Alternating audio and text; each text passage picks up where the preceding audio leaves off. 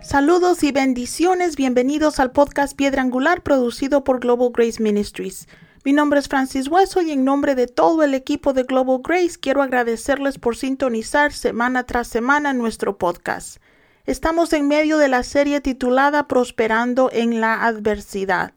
Hemos estado discutiendo las cuatro grandes adversidades que enfrentamos en la vida, las cuales son pruebas, ataques del diablo, los procesos de Dios y las tentaciones y sus consecuencias. La semana pasada repasamos cómo enfrentar y conquistar una prueba. Hoy vamos a discutir cómo luchar contra los ataques del enemigo. Váyase conmigo a 2 de Corintios 3 y 4. Nos dice, porque aunque vivimos en el mundo, no hacemos guerra como lo hace el mundo. Las armas con las que luchamos no son armas del mundo, por el contrario, tienen poder divino para demoler fortalezas.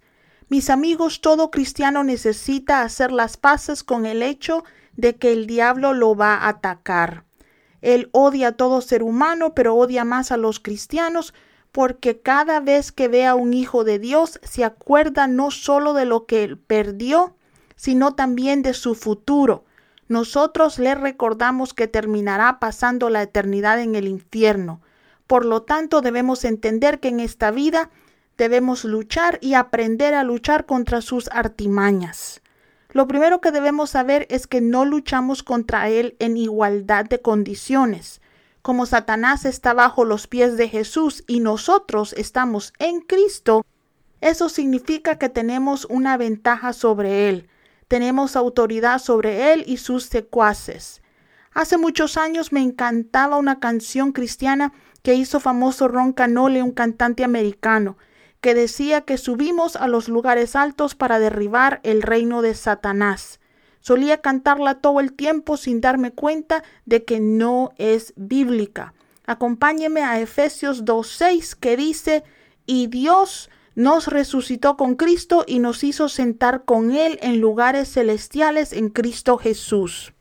Este versículo nos dice que Cristo nos ha sentado con Él en lugares celestiales, lo que significa que cuando luchamos contra el diablo estamos en lugares más altos que Él. Para luchar contra el diablo nosotros bajamos, tenemos nosotros el lugar de autoridad. Lamentablemente muchos creyentes no saben esto y todavía tratan al diablo como si tuvieran que temerle. Mi familia, el diablo es un intruso, no tiene derecho a atacarnos, pero siendo el ladrón y el mentiroso que es, lo hace. Por esa razón necesitamos luchar contra él cada vez que venga en contra de nosotros. ¿Cómo hacemos eso? Bueno, eso depende de cómo venga contra nosotros. La Biblia nos dice que tenemos todo un arsenal para luchar en contra de él. Vámonos a Efesios 6 y vamos a leer del versículo 10 al 18. Y sé que siempre les leo bastante Biblia, pero mis hermanos, quiero que sepan que todo lo que les digo tiene base bíblica. Así que vamos. Finalmente sean fuertes en el Señor y en su gran poder, vestidos de toda la armadura de Dios para que podáis estar firme contra las acechanzas del diablo, porque nuestra lucha no es contra sangre y carne, sino contra principados, contra autoridades, contra los poderes de este mundo tenebroso y contra las huestes espirituales del mal en las regiones celestiales. Por tanto, pónganse toda la armadura de Dios para que cuando llegue el día malo puedan mantenerse firmes y después de haber hecho todo, estar firmes.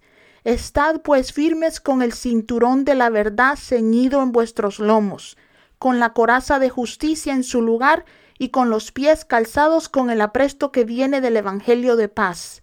Además de todo esto, tomad el escudo de la fe, con que podéis apagar los dardos de fuego del maligno. Tomad el yelmo de la salvación y la espada del Espíritu, que es la palabra de Dios, y orad en el Espíritu en toda ocasión, con todo tipo de oraciones y peticiones. Con esto en mente estén alerta y sigan orando siempre por todo el pueblo del Señor. Estos versículos nos dan la lista de armas que tenemos disponibles para luchar contra los ataques de nuestro enemigo.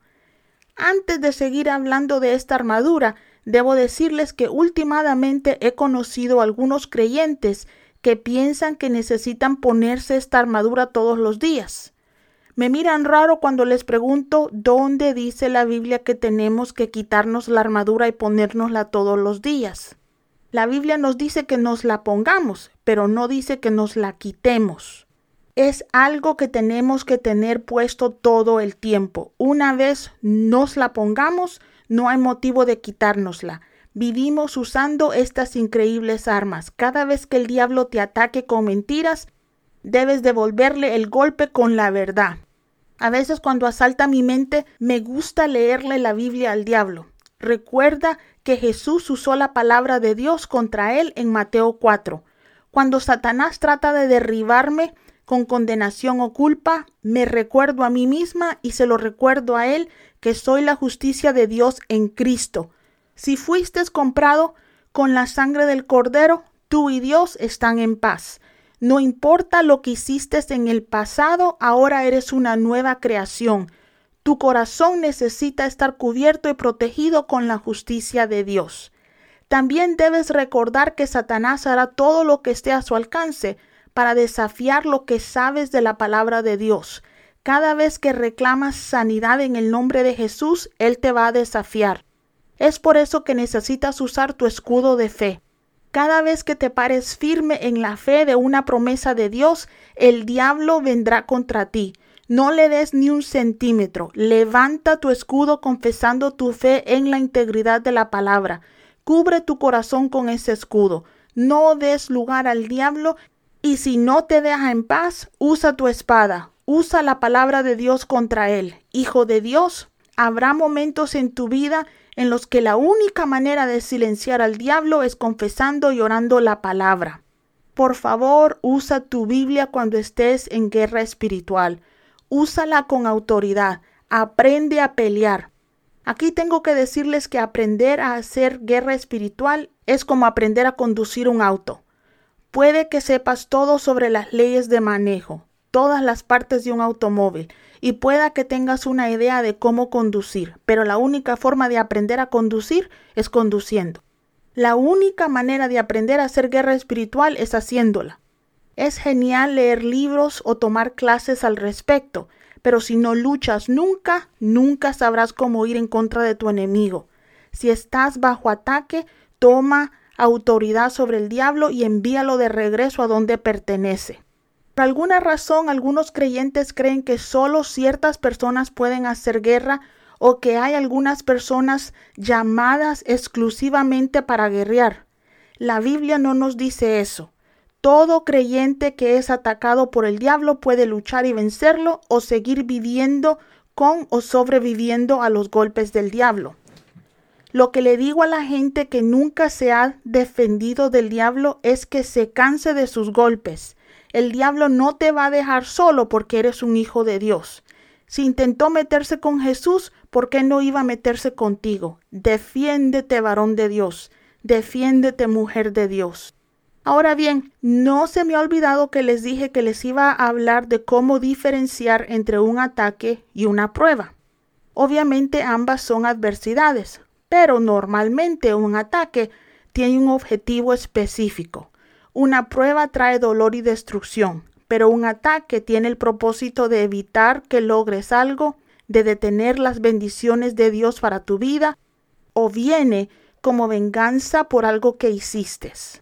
Hay ataques cuyo propósito es de detener tu llamado. Por ejemplo, si eres llamado a bendecir financieramente al reino de Dios, el diablo va a atacar tus finanzas. Si eres llamado a traer sanidad, el diablo atacará tu salud. Todo pastor sabe que después de que él o ella predica y especialmente si la predicación llegó a muchos para la gloria de Dios, el diablo lo va a enfrentar. Vayan conmigo a Daniel 10, vamos a leer versículos del 12 al 14, que dice, Entonces me dijo, Daniel, no temas, porque desde el primer día que dispusiste tu corazón a entender y a humillarte a la presencia de tu Dios, fueron oídas tus palabras, y he venido a causa de tus palabras.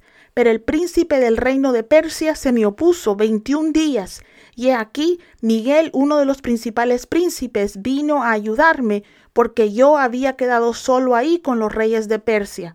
Ahora he venido para hacerte entender lo que le sucederá a tu pueblo en los últimos días, porque la visión se refiere a muchos días por venir. Aquí vemos cómo el diablo trató de detener la revelación de Daniel, y Miguel, uno de los principales príncipes del cielo, tuvo que venir y ayudar en la pelea.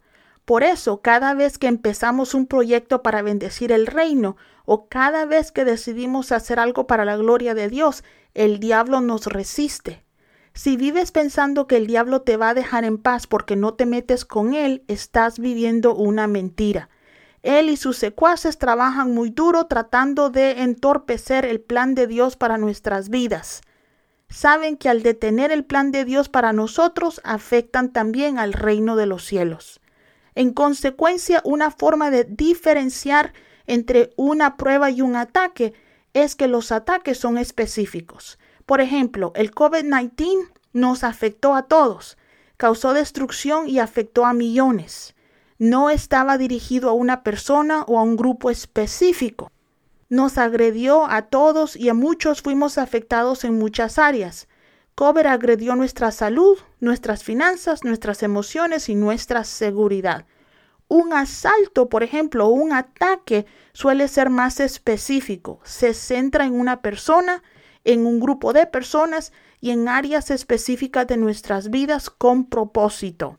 Una prueba viene por una temporada. Un ataque del enemigo no cesa hasta que nuestro enemigo es derrotado. Puede ser que cese por un tiempo, pero por lo general levanta su cabeza fea y viene contra nosotros una y otra vez hasta que logre su propósito o nosotros lo derrotemos a él. Hace años, cuando no sabía yo mucho sobre la guerra espiritual, el diablo me atacó con ataques de ansiedad. Fue tan malo que casi me mato en un accidente en la autopista y terminé pasando cinco días en un hospital pensando que había tenido un derrame cerebral. Después de meses de tratar con medicina que no me ayudó, un amigo mío me dijo que tenía que hacer que ese demonio de ansiedad me tuviera más miedo a mí que al demonio que lo estaba enviando a mí. Solo entonces fue que comencé a pelear. Después de tomar mi autoridad en Cristo y luchar contra esa ansiedad, les puedo testificar que nunca más he experimentado otro ataque de ansiedad en mi vida. Si tú, mi querido amigo, estás siendo atacado por el diablo, tienes que hacer lo mismo. Levántate en contra de lo que te está atacando, a ti o a tu familia. Dile que no tiene derecho a robarte. Que haga lo que haga no detendrá el plan de Dios para ti. Usa la Biblia y recuérdale que estás cubierto con la sangre de Jesús, que por el sacrificio de Cristo en la cruz, tú, tus hijos y tus amigos son libres. Rompe el poder que Satanás tiene sobre tus finanzas. Detén esas mentiras contra tu matrimonio. No le des al diablo, mi hermano, ni un centímetro. Lucha en el nombre de Jesús. Verás que una vez que comiences a tomar tu autoridad en Cristo, el diablo te dejará en paz. La Biblia dice resistir al diablo y él huirá. No te pierdas nuestro próximo episodio en el que vamos a hablar sobre los procesos de Dios en nuestras vidas. Para obtener información sobre nuestro ministerio o para donar a cualquiera de los ministerios que apoyamos, visita globalgraceministries.com. globalgraceministries.com. Te declaro bendecido y muy favorecido.